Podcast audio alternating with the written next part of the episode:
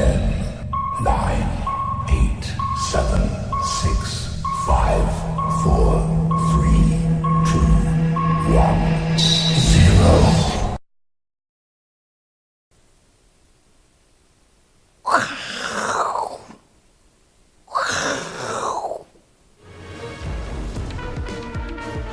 欢迎收看，我是金钱豹，带你了解金钱背后的故事。我是大 K 曾焕文。首先欢迎三位来到现场的与谈嘉宾，第一位是财经博士陈彦修，第二位是老王，第三位是阿司匹林。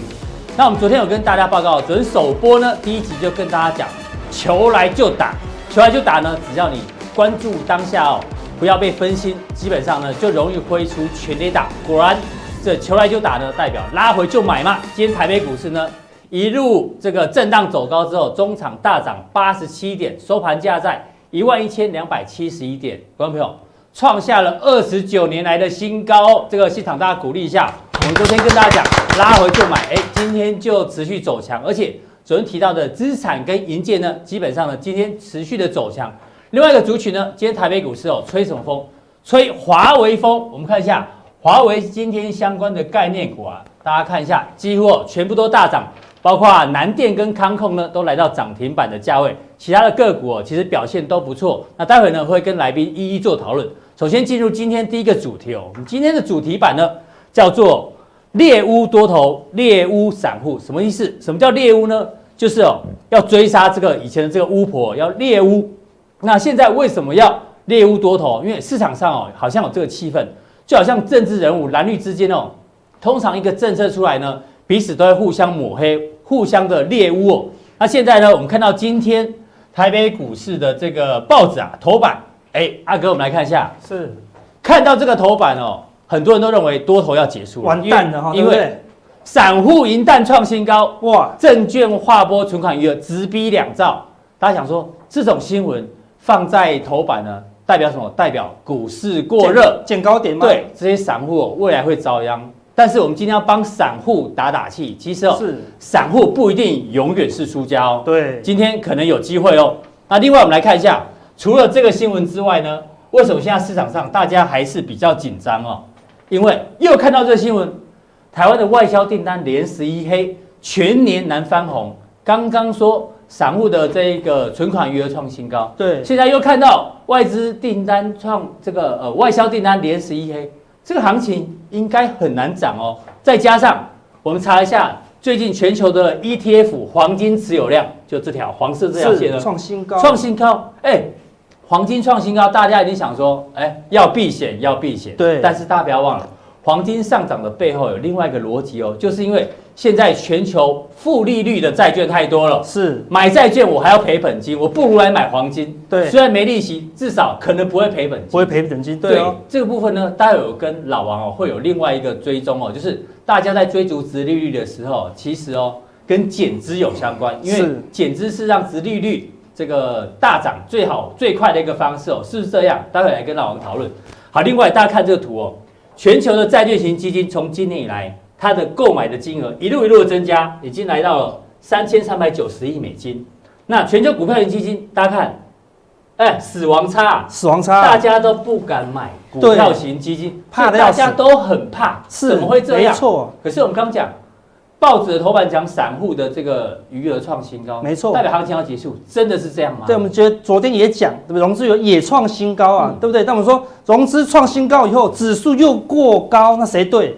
融资对啊，对。我们说做对的叫大户啦，赚钱的融资叫大户，叫大户。对，亏钱的无论是谁都叫散户啦，对不对？但是大家非常害怕啦。我们说指数过高，我们我们第一集、第二集都讲啊，指数过高就是。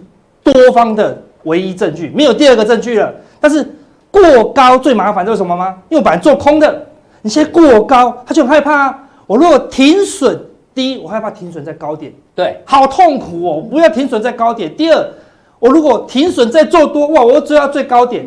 我如果追到最高点，两头八，两头八，我可能要看心理医生哦。那可能心理科会爆满哦。吃阿司匹林不够，要看心理医生。所以现在大家怎么样？大家讲怕黑啦，大家现在非常怕黑，你知道吗？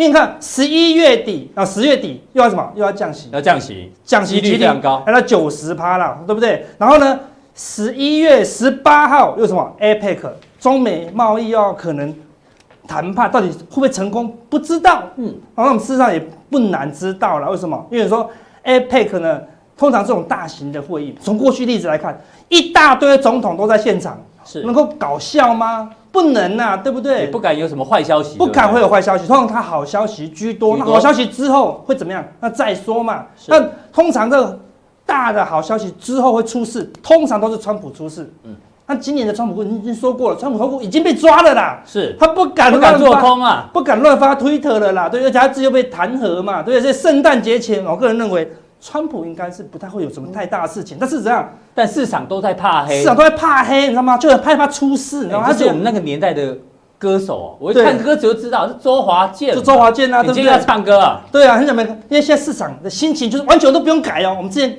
看到歌还要改改歌词，这不用哦，唱一次就知道了。因为我会怕黑，因为我觉得以人心灰。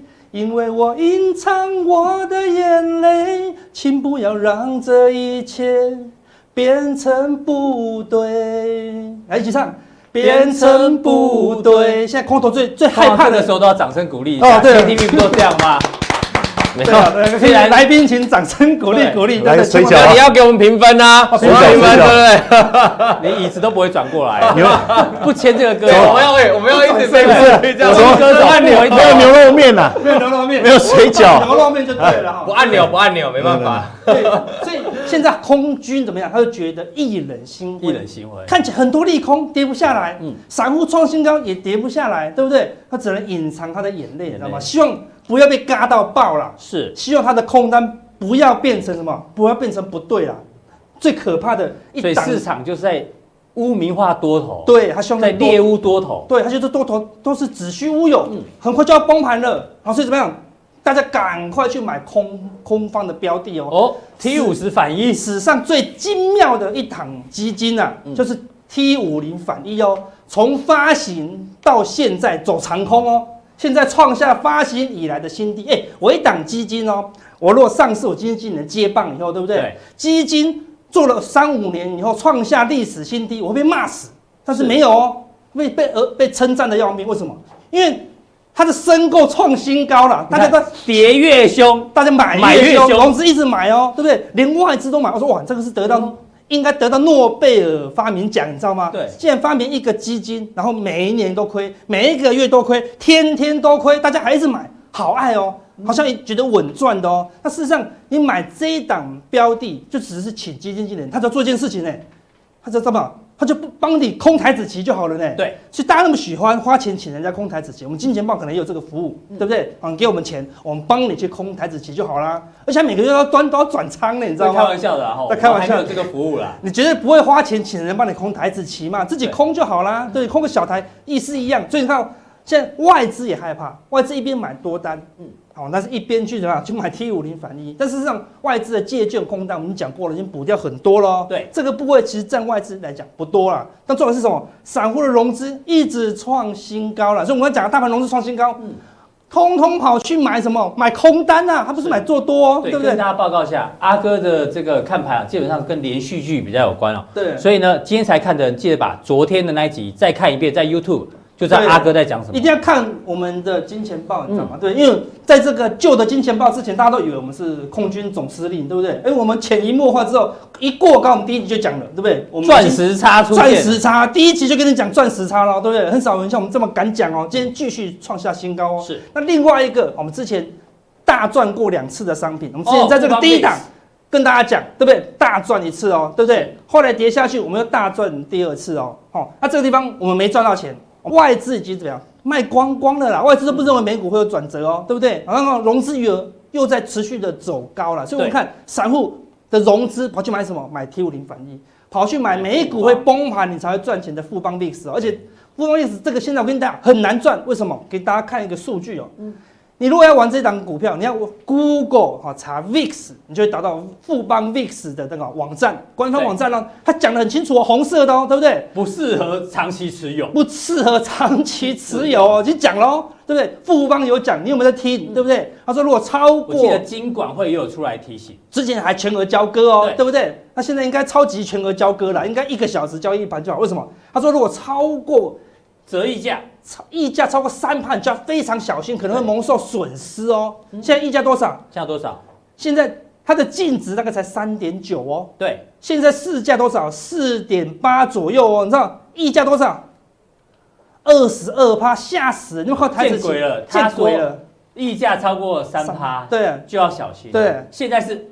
二十二趴了，二十三趴了，快要三十趴了，对不对？对这个不是不止全额交割了，对不对？可能直接叫他下市，太夸张了啦，对不对？所以说意思是什么？意思美国的这个 VIX 大涨个二十趴，你都赚不到钱哦。所以你要看到美国大量崩盘哦，那你才会赚钱。但几率上，个人认为低很多了啦，低很多了。所以这个商品大家好，尽量在还没大跌之前，它会慢慢跌。所以你觉得跌得是吧？不痛不痒了，所以还是要非常小心哦。目前，所以市场上偏空的人还是很多，还很多啦。为什么？因为你看到这是过去的它的价差的情况。对，好，这个蓝色的是什么？是它的净值。净值。绿色的是它的市值哦，对不对？所以你看之前这张，哇，正价差很高。对。哎呦，忽然美股大跌，它赚到了，对不对？这个地方正价差又飙高，对不对？净值一直往下跌哦。哎呦，这个富邦币是没有跌，就美股崩盘，它又飙高了，所以。过价差就是溢价，就溢价，对，又是贵，之前贵上十五趴，照样让你赚钱嘛。所以大家已经学学会了，你知道吗？那现在溢价来到来到历史新高了，历史新高来到二十几趴了。看净值已经创新低喽，看比之前低哦，净值已经创新低，结果市价竟然不会创新低啊！是希望你不是因为听到我的去买，你知道吗？所以我们的都已经卖掉了，好，希望你也不要再持有，因为暂时赚不太到钱。看美股大跌。你再去买都还来得及啦，因为有二十趴的一个什么缓冲啦，所以这两个商品都不是好的商品。为什么？但是它是怕黑嘛。你这样讲，我们以后没有业配啊？真的吗？对，不过我们也不太需要业配，我们不太需要业配了，对，对不对？我们有其他东西可以业配了哈。所以不止台湾人怕鬼，西洋人也怕鬼啦。Skill 好久不见了 Skill 就是黑天鹅，就是买什么买很价外的选择权，选择权来赌崩盘啦。嗯，之前好五月被他赌一次。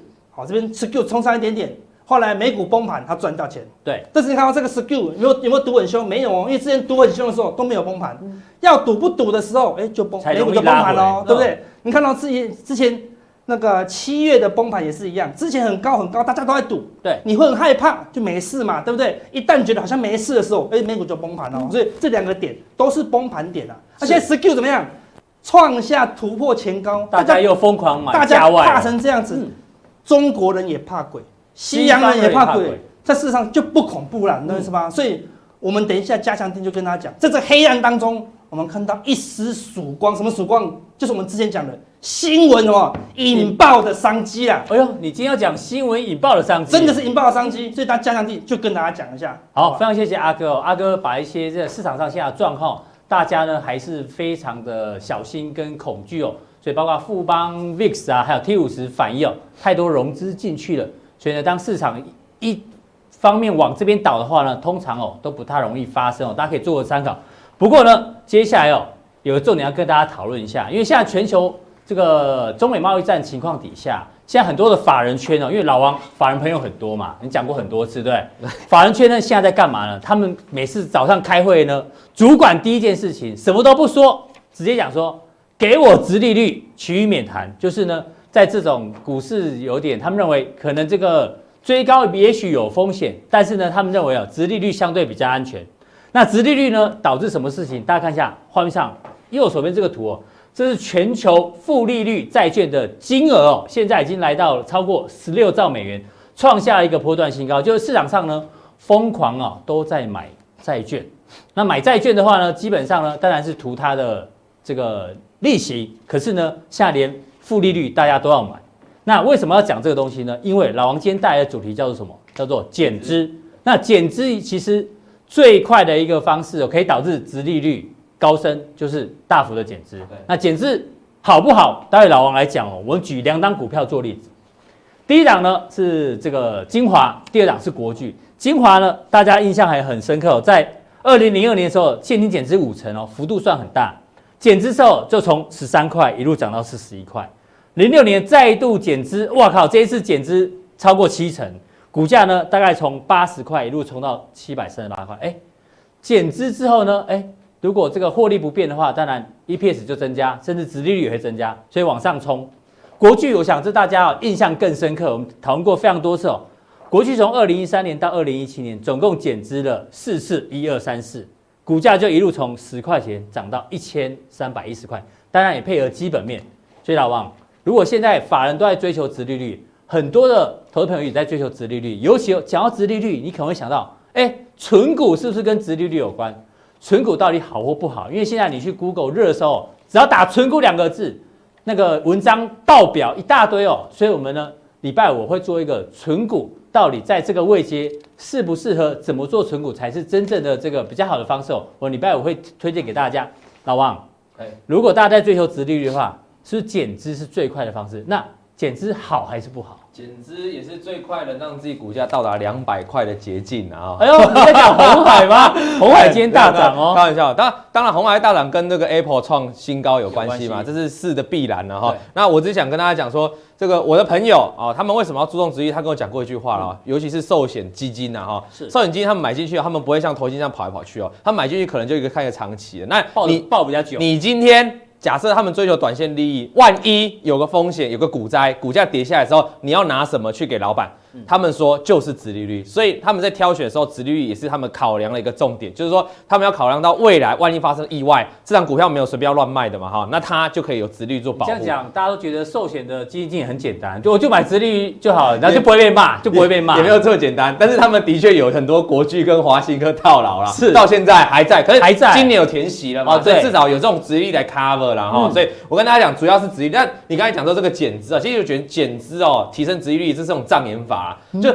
其实你也只是拿自己的钱哦来给自己啊，对。哦，感觉起来殖利率很丰富。啊，但其实你都是拿自己的钱，自己配给自己，配给自己没什么意义啊，就账面上的游戏了哈，所以感觉好像红海哦减资完之后股价大涨，哎呦好像大赚了，其实没有啊，其实你也是拿自己的钱好还给你自己啊，好，所以我想跟大家讲一下真正的减资要怎么来看哦，减资有三种，你不要再夜配了，你每次都这是哪一家？减资有两种，嗯，干毛用吃少。该找勇士师，我们没办法唱阿哥那种华华健的，然后我们唱这种啊罗大呃罗斯宝比较符合我们的 style，然后减资啊，是是有两种，但减资有三种，哪三种？我跟你讲哦，嗯，今天重要了，第一个裤长股的减资，我就刚才提到这个国剧的啊，对，第二个是现金减资，就自己配给自己，自己配给自己，就啊现金减资，裤长股减资通常出现在什么时候？比如说公司要护盘，护盘买了一堆股票之后呢，哎哎股票不知道干嘛，就直接把它减资掉，因为等下我会讲说，注销股本，注销股本，然后就注销股本。啊，有一种是公司很有企图，他觉得公司未来会营运往上，他就买了一堆库藏股嘛，啊，然后。股涨股之后又把它注销，让股本慢慢变小，然后 EPS 就漂亮。哎，这种在国巨上就有看到了哈。那像现金简直就是钱太多，比如以前的那种电信股啊，固定的现金流太多，留在身边不知道干嘛，他就只好去减资还给你们嘛。对啊，或是他找不到投资机会啊。对，还有像之前红海的也是现金减资啊，就短线暂时找不到投这个投资机会嘛，就现现金先还给你了。第三个就是减资弥补亏损。这个其实哦，这个说也大不幸啊，我们台北股市这个 这种特别多，对不对？非常多，对啊，这是最比较糟糕的情况。哎，偏偏很多散户朋友呢，你就是有这种的哈。那这种的话怎么办？就是他减资的时候，就是他给我公。大家可以问你一件事情，如果你公司长期亏损哈，你你的资金周转不过来了，这时候你如果你希望外面有个势力进来你们公司增资，就比如说进来你公司预支你的时候，是你如果公司账面是亏损的，这家公司要进来吗？但不会，他一进来就承接你的亏损，要帮你还亏损嘛。这个时候你就必须先来减资，把自己的亏损打掉，打掉，然后让别的公司、别的资金、外部资金才会进来，先把自己这个打扮漂亮一下。没错，所以这种的减资弥补亏损，到时候如果又发生第二个条件，就是有其他人入股，那这种公司就代表有。有转机的可能哦，哈，所以第一个是减资弥补亏损，它的获利有可能改善，所以它不是大好就大坏，不是大好就大坏，你讲对，有可能是继续差去嘛，有可能是更好。那几个例子来跟大家举例啊，嗯，如果是现金减资跟这个。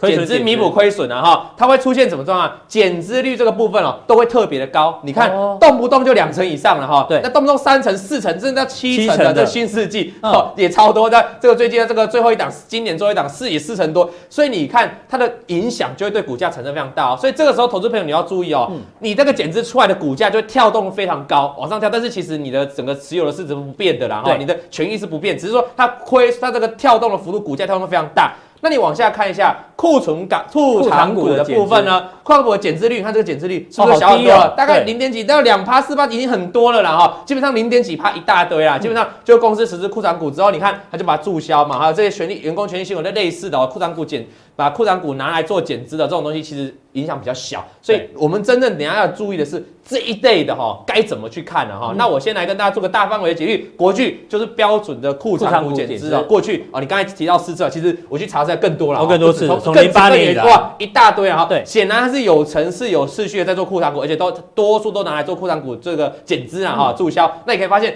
搭配着这个公司的获利慢慢往上哦，这边是股本，你有看到加权平均股本，过去越来越小，越来越小，越来越越小，哇，然后获利越来越高，这这就飘出去了嘛。其实它可能赚的钱哦一模一样，就你看这税后净利的部分，其实是没，其实没有太大的改变的。可是因为股本变小，导致整个 EPS 会会计的公司就跳增，哦，就这一种是漂亮的了哈。像所以如果你如果手上股票它是库藏股注销的哈，你可以注意它的这个基本面有没有成长。对，如果就是就算不要衰退，维持稳定，那就 OK，那就 OK。那再把它股本缩小之后有。机会往上了哈，好，那再看下一个哦，我们看下一个例子，这个是中华电，就刚才讲现金实在太多了，你可以发现过去它现金股利都发了很多嘛，对不对？发完之后呢，现金股利还有很多，就是减资的部分太多了，你看沿路就一路涨上来，所以像这种单纯它只是因为现金太多，可是它本来就是一个公用事业，本来就是这种电信事业，它本来就是没有什么太大，它不是成长型的股票，这种的发现金我觉得是可以接受，正常。如果你真的想存股的话，这种有固定发现金的其实是可以考虑的了哈。那如果如果这种发现金是成出现在一家成长型的公司，它突然要发现金，哎呦，就不太好喽。到底是怎样呢？哎，等下加强力，加强力，哎呦，不要破梗，不要破梗，大家会跟大家一定要看下去了哈。因为讲我们讲这个是成长，是已经成熟型，成熟型。等下讲成长型的。那最后一个例子就是减资弥补亏损的，最常看见就是这个，比如说茂矽哦，当时它减资的地方在这边只有两块钱、三三块钱，然后五块钱左右，对，一减资跳上来，对不对？是。你有没有发现它体质慢慢在改变？嗯。好，这个股本这边在慢慢改变，在降低，开始改变。以前的股本这么大，后来慢慢降低，哦，所以整个获利就慢慢在这边冲上来。你有看到吗？是，股价是不是就随着一波大涨上来？哎，大家可以从这边多少钱？大概十几块，涨到五十几块，至少三倍了。对，至少三倍。那你当时在这边，如果你认，如果你已经了解到它股价有机会转机的话，基本面有机会转变，你是不是抱着它就参与减资？其实你后来是一波大赚的啦。这种类似在旺红啊，旺宏前几年的旺红也发生在线上了。是，但是呢？减资弥补亏损有没有错误的呢？也有，那也是等待待会再跟大家做说明啊。好，这个老王今天干货比较多，这个 YouTube 可能要多看几遍哦，才会懂哦。没有关系，谢谢老王哦。那下一题呢，我们来关注一下，明天有一个大事，谁呢？就是华为。华为呢，在明天哦，会有一个五 G 终端跟全场全场景新品发布会哦，据说可能会有所谓的折叠手机出来哦。讲到折叠手机哦，过去我们在金钱豹也提过很多次。我们说未来的世界哦，这个一定是折叠的世界。但是看看这几个新闻，当初推的折叠手机，有的说哎呦，一拿出来荧幕就故障，甚至呢还出现神秘的白条。但是大家不要忘了，这些新闻哦，都是年初或是去年的新闻哦。我们知道折叠手机很难做，但是呢，想想看，现在全球的。杀手级商品有哪些？你说 VR、AR 吗？连他们连宏达电都承认哦，要是商转哦，没有这么快，大量运用没这么快。我们觉得啦，未来最可能呈现的杀手级商品哦，其实哦，像这种折叠手机哦，它压抑的越凶哦，越来爆发力越越大。我们来请教一下陈彦，这是华为的一个情况。那讲到华为呢，我们还是必须回到一下过去呢。在这个中美贸易战以来哦，其实哦，当然有的人投资因此而这个获利或亏损哦，都有可能。不过贸易战呢，带给我们最大的一个启示哦，就是让我们重新认识华为这家公司。在过去贸易战情况底下呢，任正非讲过的很多话，你会发觉哦，其实他都温文儒雅，诶，而且呢，我觉得他跟美国的这个对话一路表现的都非常好。所以呢，我们说这个现在任正非哦，他姓任嘛，我们说叫任性，他确实有一点任性。那这个韧也可以改成坚韧的韧哦，比较有韧性，然后也维持它的狼性。那为什么要拿马云跟他做对比呢？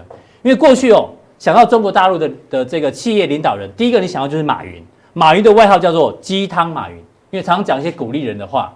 那过去像中国大陆的这个呃企业参访团要去国外的时候呢，大家想说这参访团到底有没有意义？看两个人，马云跟马化腾。只要双马有出现，这个参访团呢，哎，就是有代表性，可能就会有大订单会丢出来。而现在不太一样喽。现在呢，反而中国大陆新一代的领导人，在中美贸易战底下淬炼之后，任正非好像变成新的这个中国大陆企业的领导人，你怎么看？其实过去当然，因为反正有钱人讲什么都要认真听了哈。对。但是过去任正非其实不太说话，他他不会讲很多有趣有哲理的话。那因为为什么我们喜欢听马云讲话？因为他很有趣，讲出一番大道理，是对不对？他说。他的名言随便就二三十句，网络上搜。对，有时候你讲什么，他你说哎，有钱人怎么样？他说那是因为你不够有钱，对不对？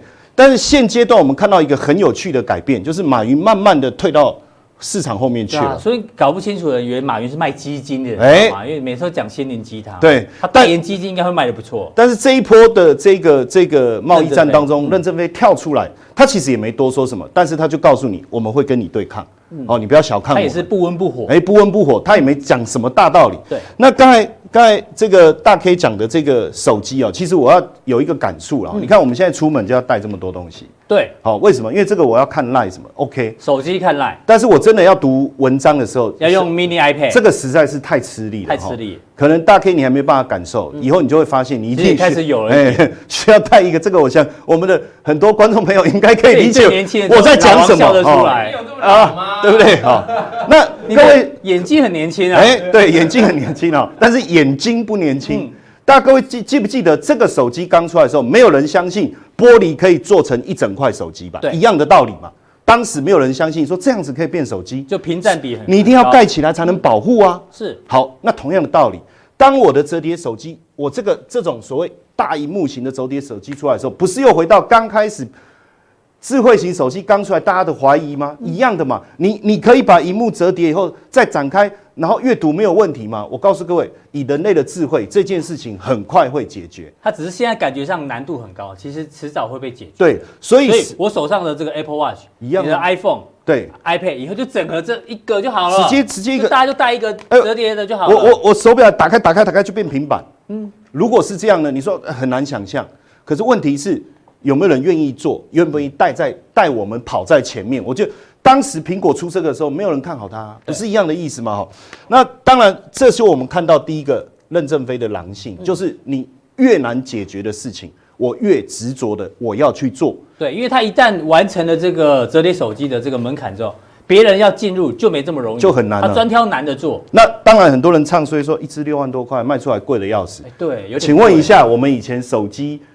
刚很便宜，然后这个刚推出来的时候，我们不是也觉得贵的要死吗？是。好，可是等到大家都推出以后，苹果是不是规格再拉高，直接就把市占率直接拉开？嗯、那华为是不是一样在走这个战战略？我觉得是我们要去注意的哦。那当然，因为中美贸易战一打下来以后，你刚找到价价格啊，你习惯五万块之后呢？三万块你就觉得很便宜，很便宜了。可是以前三万块你觉得很贵，很贵啊，对，一样的道理嘛。对比的概念。所以你说苹果的手机以前我们觉得贵，现在觉得还好，这是一个很正常的价格。是。那当然我们要再去看一个狼性的东西是什么？狼基本上它是会去攻城略地的，而且大家忽略狼其实不是一匹狼，一匹狼是我们以前的歌，对不对？嗯。好，但其实狼出来之后，七匹狼。呃，其其实有七匹狼，有有一匹狼。其实应该讲是七匹狼。狼出来其实是一群，会有个首领。对。这个首领会。让他底下的狼去攻城略地，他会站在山上观察着整个情况。我觉得任正非有这样的一个感觉，所以我们看到最新的一个哈，你看他的这个基地的面积的调整哈。哦，建筑华华为二期的海思工厂。对，那它原来是五九零五 M 平方，现在调整，它不是只增加一点，你看这个调整的倍数，五千九变成四万二。对，好。那其实我们要再讲哈，内地现在有一个有一个政治，应该是说有一个政府对企业的一个政策是说，你所有原物料的供应商，你不可以单一一家，你有没有备援？你有没有备援一号？有没有备援二号？什么意思哦？万一中美战贸易战再打，你是不是就受伤？这是真的。我那天听我们以前金钱豹前辈世光哥对他说，现在中国大陆的这些供应商啊，华为也好啊，小米也好。他们的这个供应商哦，已经不是只有一个，据规定哦，要有至少三个、四个，甚至到五个供应商，要 Plan A、Plan B、Plan C。这就是我们在讲的备胎。对，OK，这非常的重要。那当然，对华为来讲哦，我们会发现说，其实到最后，他狼性的一个思维是说，我不要搞那么多备胎，我自己来。对。那如果我要自己来，我的建筑面积是不是要不断的扩大？所以，其实我们从这个建筑面积的扩大，我们会明白一件事。未来华为有没有可能成为上中下游整个产业链整合的一个霸主？哦，是。那如果它是这样上中下游整合整个供应链的霸主的时候，请问一下，以后谁谁还能动得了它？哦，我觉得这是一个很重要的观念了哈。对，那不上市一直很可惜。那当然，大家就一直讲说，呃，这个美国不是。就是 Google 不是说哦，你手机不能装啊，什么诸多问题。他自己也承认说，Google 不能用之后，对他们手机有一点影响。对，可是你看这数字。但是我们看市占率的变化哈。对。去年的第二季哈是这个五十四点二哈，M 除 S 是十六。嗯。好，到了第一季是五十九点一，哎，实际上是增加的。对。好，那真正的关键，我觉得可能在第二季。第二季。所以他觉得第二季应该会掉很多吧？好，仔细看一下数字，五十八点七。有掉是只掉零点四，所以就算 Google 不能不能好好的用，其实对它影响不大。我我就讲年增率还增加。我讲一个，我昨因为我觉得这件事情，因为我们常常是在媒体上做分析哦，我觉得我们也要往庶民的地方去考察一下。哎呦，哎，所以我就跑去、你要当庶民分析师。对，好，就取代网红分析师嘛。好，然后我就跑去这个这个手机店、手机行，我不是去什么台湾大哥大、远传那种，因为那种讲出来都很冠冕堂皇的话。我就跑去一般这种小型的这种通信行，通信行我进去我就问那个老板说，因为他很年轻啊，我就说，哎、欸，那个华为最新的手机卖的怎么样？他说卖的不错啊。我说，哎，那我想要换手机的话，你会推荐吗？他说 OK 啊。哎、欸，我说可是不能用，我都用，用我用 Google 啊。哦、我说我要收收那个信啊。他说新的手机是不能用啊。哦，但是旧的都没有问题。我说那不能用，你还推荐我？嗯，他说啊。Android 都没有问题啊，只是 Google 的的，比如说你要收信，你要这个 Google Play 下载有有一点状况。我说那这样我我还买。他说哦，你担你不用担心，你买手机的时候我们都帮你处理好。他说有方法，很简单，重点是配套措施。对，他说很简单，重点重点是，而且你买手机的时候，他说他会帮我解决。是，所以你想想看，为什么这件事情对华为没有影响？影响不大，哎，影响不大。那当然，如果只是手机，我觉得这就小看了，因为我们知道未来的生活啊，你看自驾车也好。哦，什么智慧城市？这个饼好像很很虚无缥缈，可是实际上已经在已经在积极的推行。嗯、那这个需要什么？需要五 G。对，那苹果听说明年也要推五 G 手机，只是推出来推不出来，还要观察，还不知道。嗯，那今年呃，应该是说我们目前在看整个五 G 市场的市占率最高就是华为，很多人说想要追上它，呃，坦白说，我觉得是有点困难啊，基本不太可能。呃，不管在技术上哈，还有这个规格上哈，那。呃，今年我刚好上半年我去北京中关村去参观这个华为的五 G 基地，是好。那我到了那个基地哦，他基本上就把这些东西现场展示给我们看。哦、其实我看到以后我吓一跳，嗯，因为现场就放电呃那个路灯，还有放电线杆，就放这些东西。我说哎、欸、奇怪，为什么你放路灯、电线杆？你不是要叫我来看你的五 G 设备吗？哦，我们的五 G 设备就装在这里面了。哦。就是装在电线杆，电线杆上面就是五 G 设备。对对，装在这个电灯上面啊，就外面那种路灯啊。他说，所以我们的技术已经可以把这一个基地台做到这么小。好，所以实际上我觉得回到再回，如果我们回到刚才的这个这个狼性的角度来看哦，其实大家可能忽略了，它其实。一直持续在布局，不管是手机这个层面，他想要成为领导者，对，或是五 G 已经是领导者，包括规格、包括技术这个层面，所以五 G 的相关概念股，我觉得还是非常重要，我们要去观察。是但是，当然我们等一下再来讨论哈，我们再再再再来讨论。对，我们先让大家知道说，哦，原来是这样，哦，因为没生病就不用吃加强錠嘛。是，哎啊，如果你要身体更好，然后你要更健康，这时候再来吃就好。好吧，好，谢谢陈燕哦。待会加强錠会带来一些他认为比较有机会的这个个股，让大家做参考。那我们昨天首播之后呢，非常感谢各位的铁粉哦，留言，我跟老王跟阿司匹林，我们大家都看了。那我们大概挑了一些哦，让大家知道你们的意见呢，我们都非常的重视。比如说，呃，我看一下，大部分的人哦都会说啊，我们的灯光啊很克难，收音不太好，明暗不均。像我昨天就觉得我的脸跟欧贝龙君一样，我在这边的时候呢。好像小麦色，然后走到那一边的时候呢，就突然变成这个小白脸哦。当然，我们哦一定会持续持续的一个改善。那有一些人，哎呦，感谢在大阪每天看大 K 节目，跟我的兄弟老王，哎呦，从日本都有人看。原来我还有个红到日本来了。你要问一下你爸。然后哦，灯光不够足，提的比较多，这我们会特别注意哦。那有人说啊，我们只有七十七百二十 P。其实哦，跟大家报告，因为我们哦，因为要兼顾上传的时效，所以呢，在普通錠的部分呢，我们是七二零 P，但是呢，我们在付费版的加强錠呢，我们用的是一零八零 P 哦。未来我们会慢慢的改善，包括收音啊、灯光，甚至不排除未来哦开始出现字幕哦，让大家做一个参考。不过有一个铁粉哦，特别谢谢他啊，他说我已经订阅四九九，后来才出现五九九专案，请问可以转换成五九九赚吗？阿哥，老王，你给他给他一点意见啊。一般好像应该是说我付了五九九，你怎么出了四九九？我觉得有点不平衡。哎，结果他反过来耶。对。怎么会这样呢？希望出九九九专案啊，这样子，他想抖内。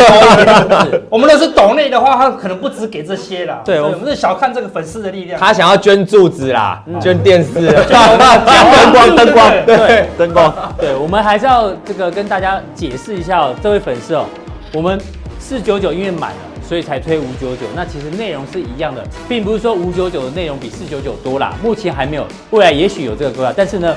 目前哦，这个四九九满，所以才有五九九，所以你不要误会。当然也非常谢谢这个您的一个这个支持与鼓励啊。那接下来呢，马上送上最精彩的加强电，